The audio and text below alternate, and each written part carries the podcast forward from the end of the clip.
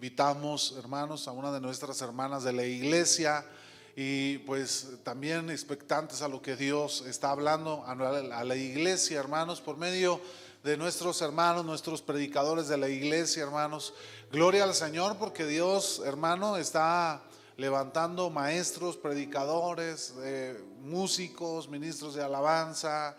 Eh, hermanos, pues yo me gozo, hermanos. Eh, yo le digo al Señor, pues mientras tú mandes más, yo me gozo más, hermano, porque este, podemos delegar el trabajo y, uno este, ahí se descansa. Usted, usted ni se imagina en veces el trabajo que uno hace, ¿verdad, Dina? Ayer a las 2 de la mañana nos hablaron una, una hermana de la congregación, hermano, y, a atender a las 2 de la mañana la llamada, a orar ahí porque había una situación difícil, una manifestación diabólica, hermanos, ahí, y a, pues a orar, a clamar a Dios, hermano. Entonces, este, nosotros creemos firmemente que Dios se glorifica y Dios nos manda a esos maestros, líderes, e, esos eh, predicadores. Así que usted gócese con los que predican en la iglesia, hermano. Sí, a lo mejor eh, usted dice, me gusta más cómo predica el hermano, la hermana o la pastora o, no me gusta cómo predica el, pastor. Usted gócese con los que predican, hermano, porque no le predicamos para gustarle, le predicamos lo que Dios nos ha dado para hablarle a la iglesia. Amén, hermano. Entonces yo quiero dejar este lugar a nuestra hermana Anita Minchaca. ¿Cuántos conocen a la hermana Anita, hermanos? Sí, ahí viene, siempre sonriente la hermana. Gloria al Señor. ¿Y cómo le decimos, hermano, nuestra hermana? Que Dios le bendiga y le use conforme a su propósito. Dios la bendiga, hermano. Gloria a Dios. Que el Señor les bendiga, hermanos. ¿Cómo están? Dios es bueno, hermanos. Y gracias al Señor, ¿verdad? Porque estamos una vez más en su casa. Les voy a invitar que se pongan de pie, hermanos.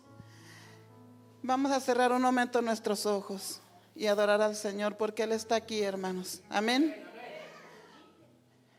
Adórele un momento, hermano. Gracias te damos, mi Dios, por permitirnos estar una vez más en tu casa, Señor. Gracias, Señor, porque eres hermoso con cada uno de nosotros. Gracias por tu amor a nuestra vida. Te adoramos, mi Rey, te bendecimos, porque eres Dios, eres nuestro Señor. Gracias, Señor. En esta hora también, mi Dios, Gracias Señor porque tú nos has ministrado a través de la alabanza, Señor. Pedimos, Señor, que sigas ministrando a través de esta palabra, Señor, que tú tienes para tu iglesia. Te pido, mi Dios, que quites todo lo que estorba, Señor. Todo pensamiento negativo, Señor. Todo lo que estorba, Señor. Sigue tomando el control, Espíritu Santo. En el nombre de Jesús, en el nombre de Jesucristo te lo pedimos, mi Rey. Y te damos gracias, Señor, porque estás aquí, Señor. Gracias, Señor. Amén. Les voy a invitar, hermanos, que abran su Biblia en el libro de Juan.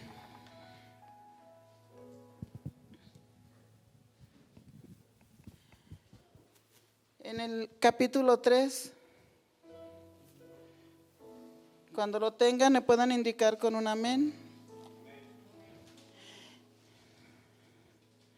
Vamos a estar leyendo Juan capítulo 3, el versículo 16 al 18. Amén, hermanos. Dice la palabra de Dios. Me siguen con su vista, hermanos. Dice, porque de tal manera amó Dios al mundo, que ha dado a su Hijo unigénito para que todo aquel que en Él cree no se pierda, mas tenga vida eterna. Porque no envió Dios a su Hijo al mundo para condenar al mundo, sino para que el mundo sea salvo por Él. El que en Él cree no es condenado, pero el que no cree ya ha sido condenado porque no ha creído en el nombre del unigénito de Dios. Todos juntos vamos a darle lectura al 16, hermanos, todos, nuevamente. Porque de tal manera amó Dios al mundo que ha dado a su Hijo unigénito para que todo aquel que en Él cree no se pierda, mas tenga vida eterna. Gloria a Dios. Puede sentarse, hermano. Gloria a Dios.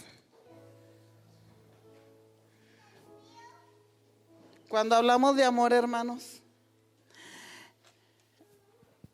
yo rápido me acuerdo, pienso en el 14 de febrero.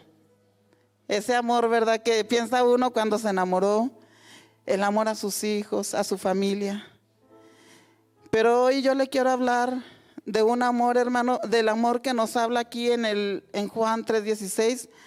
Ese versículo que es tan conocido para nosotros, que no lo sabemos de memoria, ¿verdad? Ese amor que tiene Dios para nosotros, que es el amor que no es como el de nosotros, hermanos. es el amor ágape.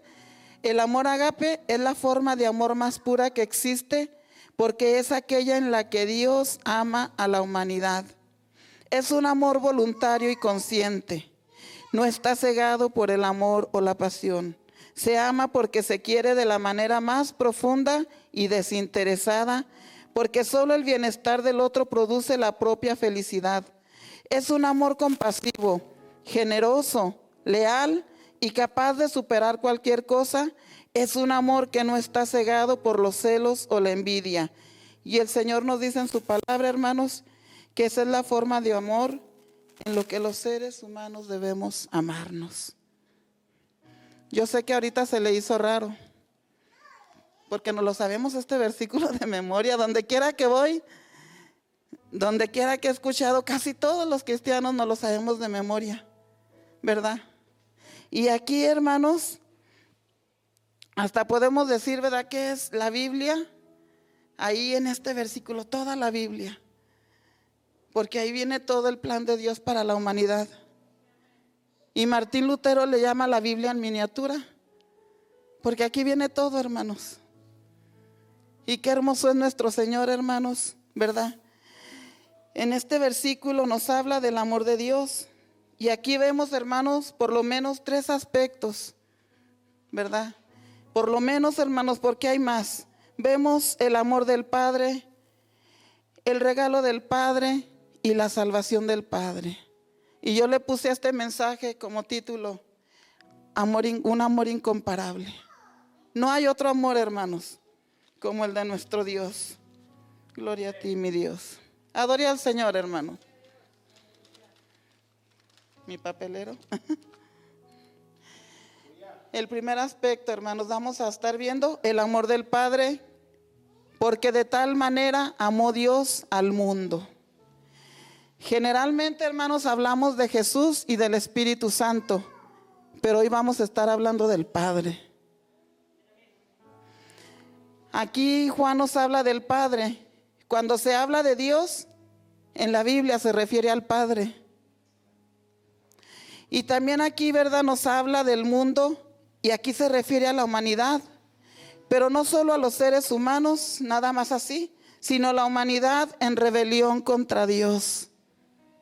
¿Verdad, hermanos? El ser humano desde su nacimiento ha vivido en rebeldía contra Dios porque no quiere nada de Él. Si nosotros vemos, ¿verdad? Desde Adán y Eva, cuando ellos pecaron. Desde ahí, hermanos, ha estado el pecado en la vida del ser humano. Pero el amor de Dios, ¿verdad? Siempre.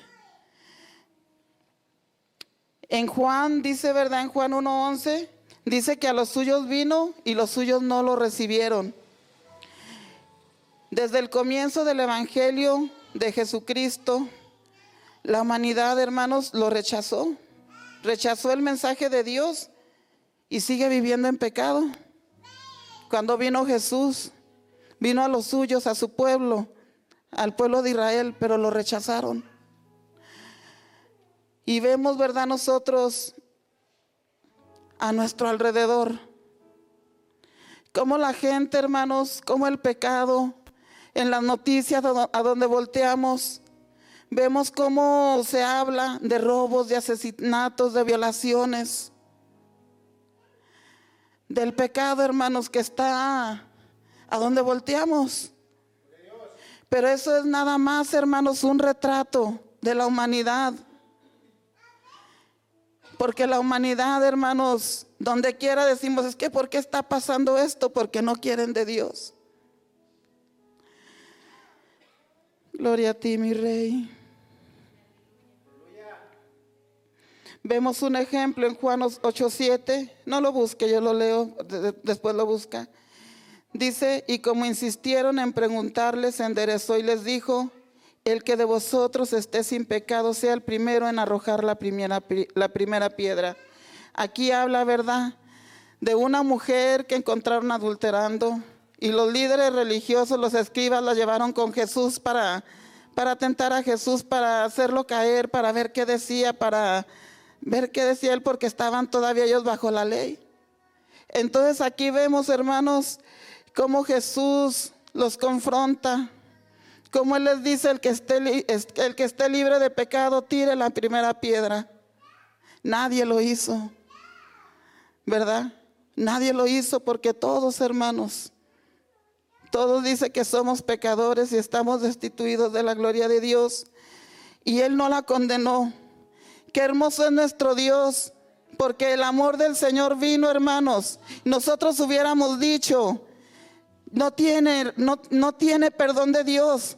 Que la maten cuando vemos un, un asesino y ese asesino se arrepiente. El Señor lo perdona. Porque es ese amor tan grande que Él tiene, no es el amor que nosotros tenemos. Nosotros tenemos un amor, hermanos, un amor que guarda rencor, un amor que espera algo a cambio, pero el amor de Dios no es así. El amor de Dios, hermanos, perdona. El amor de Dios, aquí lo vemos en Jesucristo mostrando el amor del Padre hacia esta mujer. Él intervino y ella no murió, no la mataron, ya no la mataron, Él intervino y ella, Él dijo, nadie te condena ni yo te condeno, vete y no peques más.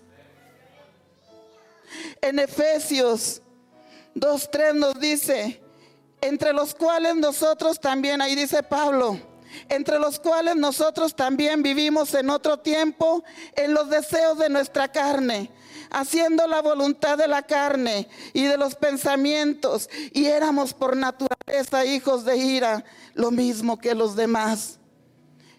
El Señor también un día llegó a nuestra vida, hermanos. En, un, ¿En qué situación estaba usted? ¿En qué situación nos encontrábamos? ¿Cómo estábamos? ¿Qué estábamos viviendo? Tal vez ya no había solución para nuestra vida. A lo mejor ya se había acabado todo. Ya no había, ya nadie no, no valíamos, ya nadie creía en nosotros. Pero llegó el, Señor Jesucristo, llegó el amor de Dios a través de Jesús. Llegó a nuestra vida y Él intervino y nos sacó de ahí, hermanos. Rompió las cadenas del pecado. Él nos levantó. Él nos dio una nueva oportunidad. Porque el amor de Dios es grande. A lo mejor ya nadie creía en nosotros. Pero el Señor vino con ese propósito a la tierra. Y por eso usted y yo estamos aquí en esta hora. Santo eres mi rey. El pecado destruye, hermanos. El amor de Dios construye. El pecado deshumaniza, hace insensible al humano, pero el amor de Dios nos hace verdaderos seres humanos. El pecado mata, física y espiritualmente. Pero el, amor de Dios nos da vida. Y usted y yo, hermanos, Él nos dio vida. A través de ese amor tan grande vino Jesús y nos dio vida. Pero el Señor quiere una pregunta que nos hace. ¿Cómo estás viviendo hoy? ¿Cómo estás viviendo hoy? ¿Estás permaneciendo en mi amor? ¿Estás permaneciendo en mi amor? ¿O ya no estás permaneciendo en mi amor? Y has vuelto a lo que hacías antes. Eso dice el amor de Dios hacia nosotros. Él quiere que permanezcamos en su amor, hermanos. Él quiere que permanezcamos en ese amor que Él un día vino, hermanos, y nos miró y nos sacó de allá. De allá de donde estábamos hundidos en el pecado, donde estábamos, donde ya no había solución para nuestra vida, donde ya todo se había terminado. El Señor, hermanos, quiere que permanezcamos en ese amor. El Señor no quiere que nos perdamos. También dice, hermanos, el segundo aspecto, dice el regalo del Padre. Dice que ha dado a su Hijo unigénito para todo aquel que en Él cree. Un regalo. A mí me encantan los regalos. ¿A quién le gustan los regalos? Pues el Señor, hermanos, nos dio un regalo. Algo muy valioso. Nosotros cuando le damos a alguien un regalo y que amamos a esa persona, le damos lo mejor. ¿Verdad que le damos a nuestras posibilidades le damos lo mejor? El Padre nos dio el mejor regalo, hermanos, a su Hijo Jesucristo. Y su regalo, el Padre es el Padre es santo y perfecto. Y su regalo que es el Hijo de Dios es santo y perfecto. Eso nos dio el Padre, hermanos. Eso nos dio el Señor. El Señor Jesucristo vino a esta tierra y caminó aquí en la tierra.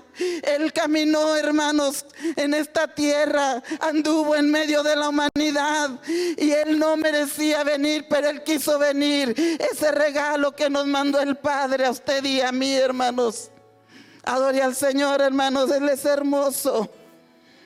Él es hermoso y Él vino con un propósito. Dice en Juan 3:18 el que leímos ahorita dice, el que en él cree no es condenado.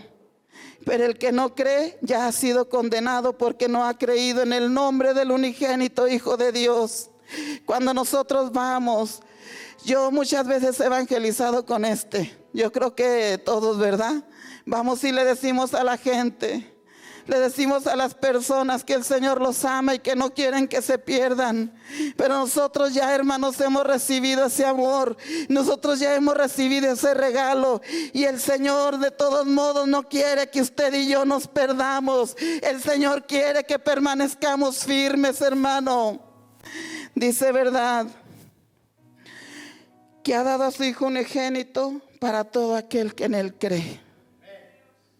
Pero es para el que cree. Cuando uno cree en el Señor, viene el poder de Dios a su vida, hermanos. Cuando creemos verdaderamente en el Hijo de Dios, viene el poder de Dios a nuestra vida. La fe en Jesús nos libra de la condenación del pecado. La fe en Jesús, hermanos, nos libra, hermanos. Y usted y yo ya hemos sido librados desde el momento en que creímos verdaderamente en Jesús. Desde el momento en que aceptamos ese regalo en nuestro corazón, desde ese momento, hermanos, ya no somos condenados, pero cuando verdaderamente hemos creído en el Hijo de Dios, porque muchos decimos creo, pero no es nada más eso, hermanos, no es nada más creer. Gloria a ti, mi rey. La fe en Jesús no es cualquier fe. No es la fe con la que todos nacemos. Nacemos con una fe natural. Todos los seres humanos tenemos fe. Mucha gente tiene fe en amuletos, que en una pata de conejo, que en una herradura, que en un pedazo de madera, en un pedazo de piedra, en un pedazo de papel, pero menos en Jesús. Usted y yo creímos en Jesús. Y Él vino, hermanos, y hizo cosas grandes en nuestra vida. La fe en Jesús transforma. La fe en Jesús nos transforma. Cuando verdaderamente creemos en el Hijo de Dios, esa fe, cuando creemos en Él, dice la palabra de Dios que el Evangelio es poder de Dios para nuestras vidas. Dice en en Romanos 1.16 dice el apóstol Pablo, no me avergüenzo del Evangelio porque es poder de Dios para salvación, para todo aquel que cree. Es por eso que usted y yo cuando recibimos a Jesús en nuestro corazón, cuando verdaderamente creímos, vino el poder de Dios a nuestra vida, vino el poder de Dios y nos llenó, vino el Señor y deshizo, deshizo toda esa amargura, todo lo que el enemigo había hecho en nuestro corazón, todo lo que había destruido, vino el poder de Dios hermanos y nos transformó. La fe en Jesús transforma. La fe, hermanos, no viene cuando creemos en Jesús. Esa fe no viene sola. Nos transforma en otra persona, en un hijo de Dios. Viene acompañada la fe cuando creemos en Jesús por un cambio de vida. Él nos hace nuevas criaturas por un cambio de carácter, por un cambio de mentalidad hacia el pecado. Cuando viene Cristo a nuestras vidas ya no debemos de ser iguales. Ya no podemos ser iguales. Ya no, hermanos. Cristo vino y llenó nuestro corazón y es lo que quiere hacer en todos los seres humanos. Pero usted y yo somos sus hijos y Él quiere, hermanos, que permanezcamos así. A mí me impacta de veras, hermanos, porque muchas de las veces decimos, es que es cristiano. O alguien nos dice, es que Julano dijo que es cristiano, pero no parece. Pero dice que va a la iglesia y cree en Jesús. No basta con eso, hermanos. Tenemos que ser llenos de la presencia de Dios. Tenemos que, que creer verdaderamente en el Señor, porque muchas veces estamos y decimos yo creo, pero nuestros hechos no lo no hablan. Seguimos siendo iguales. Y el Señor no quiere eso. También, hermanos, la fe viene acompañada por un corazón obediente a la palabra de Dios. Viene esa obediencia a la palabra, hermanos, cuando nosotros aceptamos a Cristo en nuestro corazón. Debemos de ser obedientes a la palabra de Dios en todo. No nada más en lo que nosotros queramos, en todo, hermanos.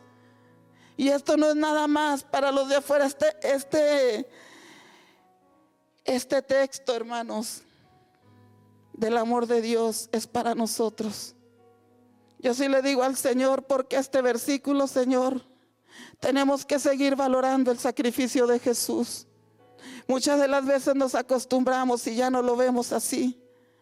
Ya no lo vemos, ya no le damos el valor que es. Pero el Señor hizo algo tan grande, hermanos. Él nos dio algo tan grande a su único Hijo Jesucristo.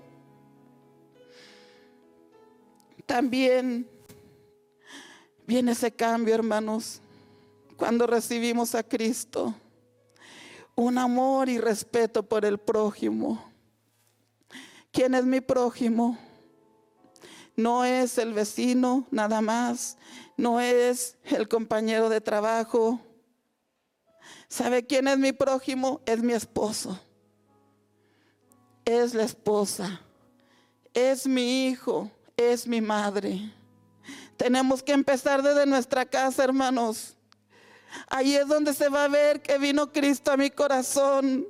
Cuando amamos al prójimo, cuando respetamos a los que están a nuestro alrededor. Eso es el amor, eso, es el amor de Dios en nuestro corazón. Eso es cuando recibimos ese regalo. El amor al prójimo, hermano, el respeto, pero desde nuestra casa. Eso se debe de notar, hermanos. También, hermanos, es un deseo grande de servir al Señor. Cuando viene Cristo a nuestra vida, cuando Él está en nuestra vida, no hallamos nosotros, hermanos, yo creo, pues todos lo hemos experimentado, ese deseo de servir al Señor. No sabemos cómo, pero queremos servirle. Debe de haber esa pasión, hermanos. Aunque pase el tiempo, aunque pase el tiempo, hermanos, debemos de servirle al Señor con pasión. Y sí, vienen las pruebas, vienen los desánimos, pero el Señor por eso mandó, vino del Espíritu Santo también, para que Él nos ayude, Él nos levante, Él nos renueve. Bendito eres mi Dios. También el amor por su iglesia, la iglesia de Cristo. Yo de verdad, para mí es algo grande, hermanos, cuando yo vine a los caminos del Señor. Mi familia no vive aquí, toda vive en Juárez. Yo no tengo aquí a ningún familiar mío, nada más por parte de mi esposo, pero por mí no.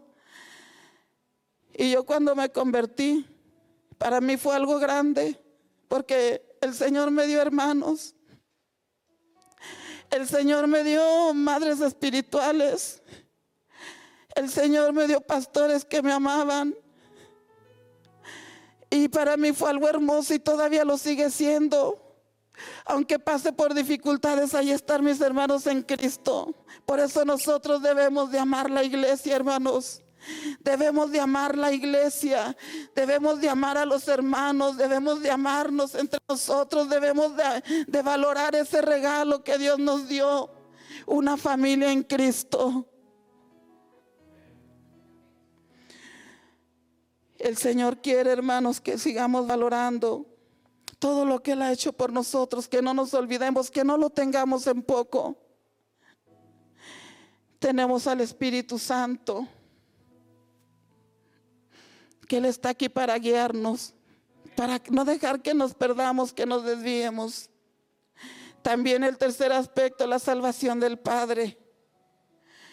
Dice, dicen, para que no se pierdan, mas tengan vida eterna. ¿A quién le gusta la vida, hermanos? ¿A quién le gusta la vida? ¿A nadie? Sí, hermanos, ahora yo de aquí para allá, ¿verdad? Más cuando hemos pasado por una enfermedad o por una situación difícil, valoramos tanto la vida. Y mucha gente, ¿verdad? Dice, yo tengo derecho a vivir mi vida como yo quiera. Pero esa no es la vida que el Señor quiere que vivamos los seres humanos, ni los hijos de Dios. Porque aún siendo hijos de Dios queremos vivir la vida como nosotros queremos. Y nuestra vida en Cristo comenzó, nuestra vida eterna, hermanos. Dice aquí la palabra para que tengan vida eterna.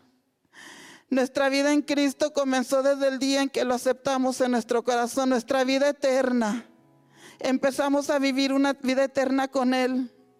No hasta que nos muramos vamos a empezar desde hoy, ya empezamos a vivir una vida eterna con el Señor. Bendito eres mi Dios. La fe en Jesús, hermanos, nos da verdaderamente vida. Juan 10:10 nos dice, el ladrón no vino sino para hurtar, matar y destruir. Yo he venido para que tengan vida y para que la tengan en abundancia. El Señor, hermanos, quiere que vivamos, pero que vivamos de verdad. La vida a la que Jesús se refiere es una vida plena, una vida feliz, una vida alegre, una vida satisfecha, donde nosotros estemos bien ¿Sabe por qué vamos a vivir así? Es cuando estamos en comunión con Dios. La vida que el Señor quiere que vivamos, hermanos, es cuando usted y yo aprendemos a disfrutar a Dios. No de Dios, cuando, cuando aprendemos a disfrutar a Dios. Cuando nosotros le adoramos al Señor, debemos de disfrutar ese momento. Cuando nosotros leemos la palabra debemos de disfrutar ese momento.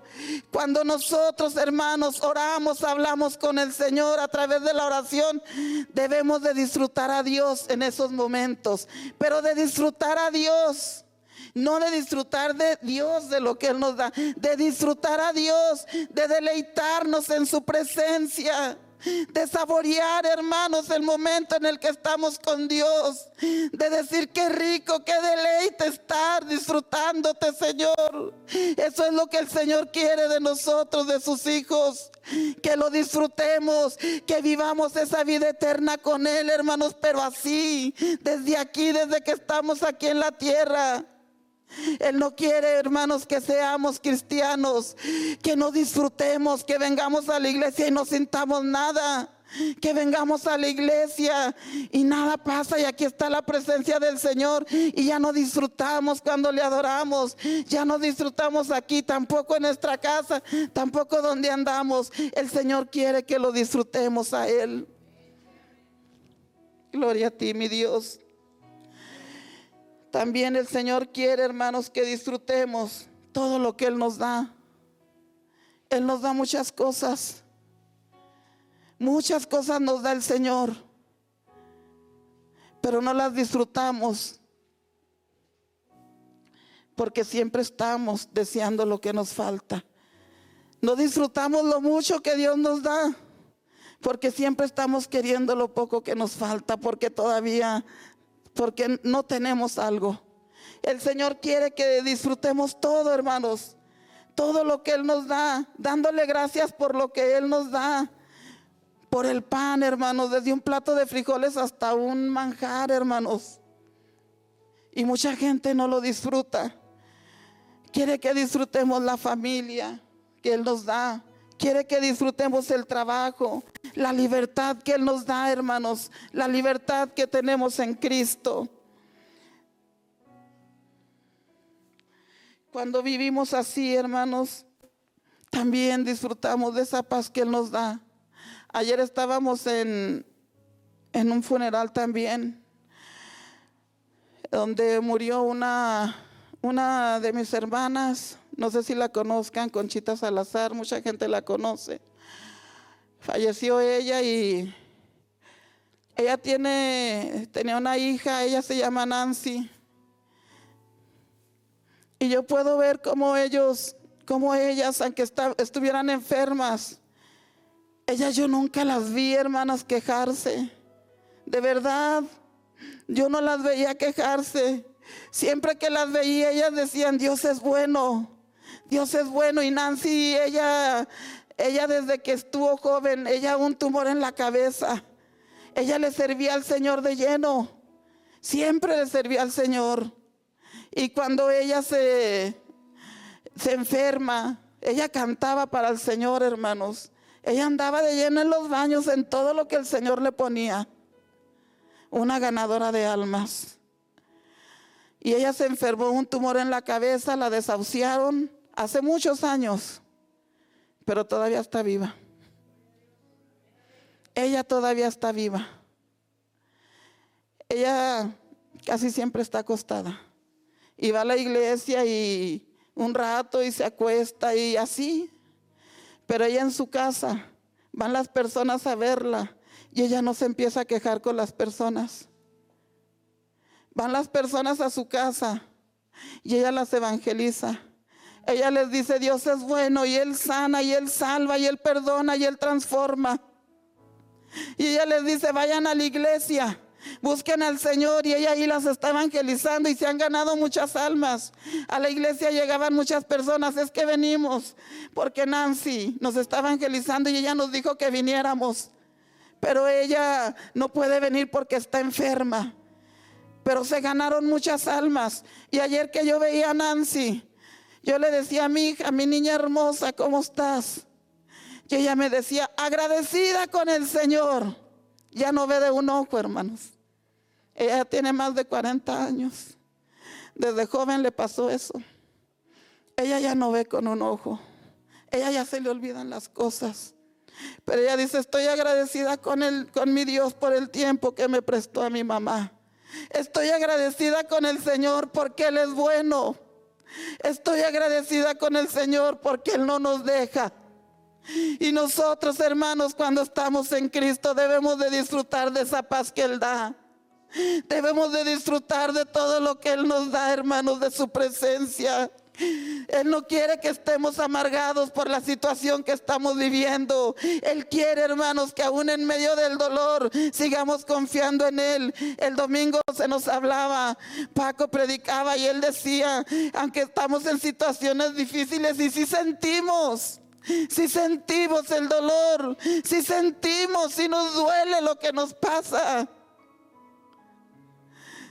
Qué hermoso es nuestro Dios, hermanos, porque ahí el Señor se glorifica. Y a mí me impactan personas así, personas que de veras, en serio, hermanos, yo no las he visto quejarse. Y ya la hermana Conchita ya, hoy fue el funeral, ya hoy ya la sepultaron. Pero ella sigue de pie, la muchacha todavía. Ella nunca se casó por lo mismo. Pero ella adora a su Señor y en lo que puede ella le sirve. El Señor quiere que vivamos una vida plena, hermanos, una vida completa. Eso es lo que quiere el Señor, hermanos, que permanezcamos vivos espiritualmente. Él no quiere que estemos muertos espiritualmente. Él quiere que estemos vivos, hermano. Él quiere que llegamos así vivos hasta la meta, hermano, que es estar un día con Él. Una persona que está muerta ya no siente, y yo se lo decía, ya no siente. Una persona que está muerta no siente nada, aunque les tiren el pelo, la pellizquen, no siente nada. Una persona, ¿verdad que si le haces a una persona muerta, pues no le hace nada, pero hágaselo a una viva? Pellizque al que está a su lado a ver qué le hace. Sí, hermanos, el Señor quiere que permanezcamos vivos. Una persona que está muerta, un cristiano que está muerto, se ha hecho insensible a la voz de Dios. Ya no siente, hermanos. Ya no siente cuando el Señor le habla. Ya no siente, hermanos, cuando se está predicando la palabra. Ya no siente el amor del Padre. Ya no siente nada. Un cristiano que está así, hermanos, ya no. Aunque le digan y le digan, aunque esté se esté predicando la palabra, ya no, se, ya no siente nada. Porque ya no está vivo. El Señor quiere que usted y yo estemos vivos espiritualmente. Que estemos vivos, hermanos, que sientamos esa presencia. Que estemos atentos cuando Él nos habla a través de su palabra. El Señor nos quiere vivos y quiere que permanezcamos así. Nosotros no quiere, hermanos, que nosotros volvamos a lo mismo, a estar atados por el pecado, a estar atados por el enemigo, a estar atados, hermanos, por cosas que al Señor no le agradan. El Señor quiere que estemos libres. Ya voy a terminar, hermanos. Nosotros creemos creído en Él. Y voy a leer esta cita que dice en Hebreos 10, 20. 26 y 29. Porque si pecaremos voluntariamente después de haber recibido el conocimiento de la verdad, ya no queda más sacrificio por los pecados, sino una horrenda expectación de juicio y de hervor de fuego que ha, que ha de devorar a los adversarios.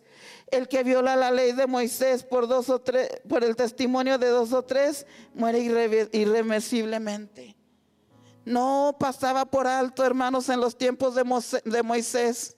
Al que pecaba, moría, hermanos.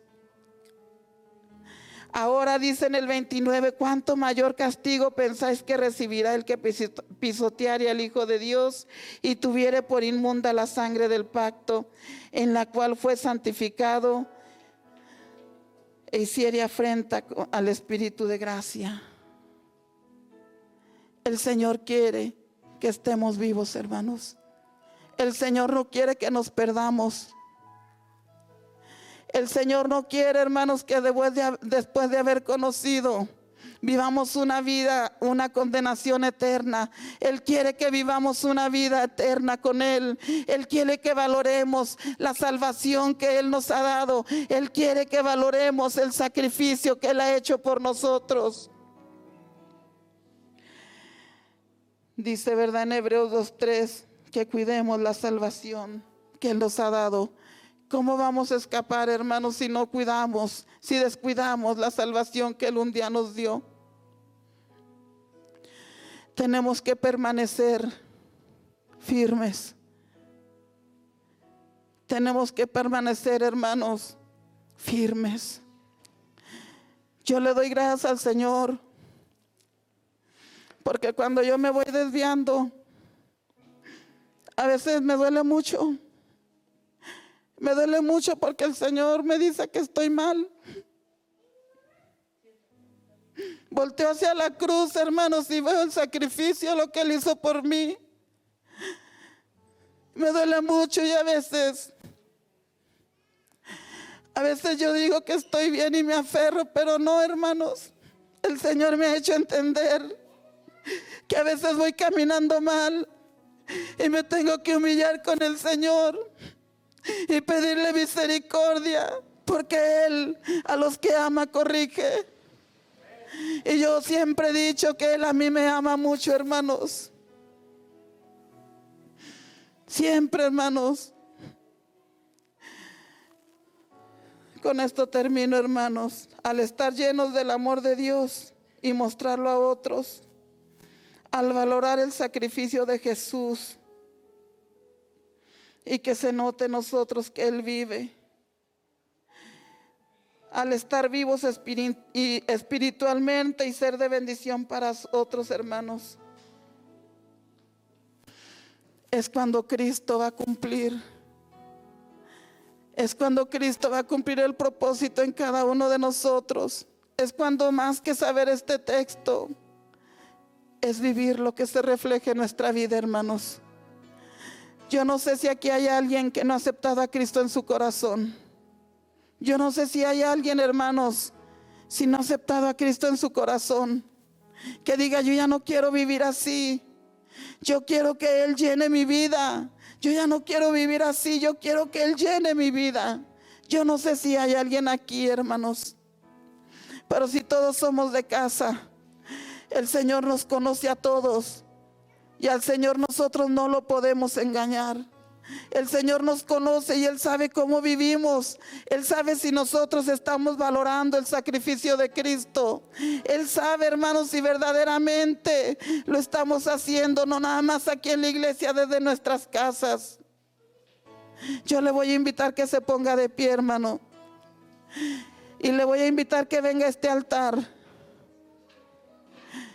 Venga a este altar, hermano. Yo no sé cómo esté usted en su corazón. Yo no sé, hermano, si usted dice que estoy batallando. Estoy batallando para vivir esa vida que Él me pide. Ya no la he vivido, ya no siento. Véngase a este altar. Pero si no, hermano, de todos modos, véngase. Si usted está lleno del Señor, si usted está viviendo esa vida que Él le dijo, que Él no quiere que vivamos aquí en este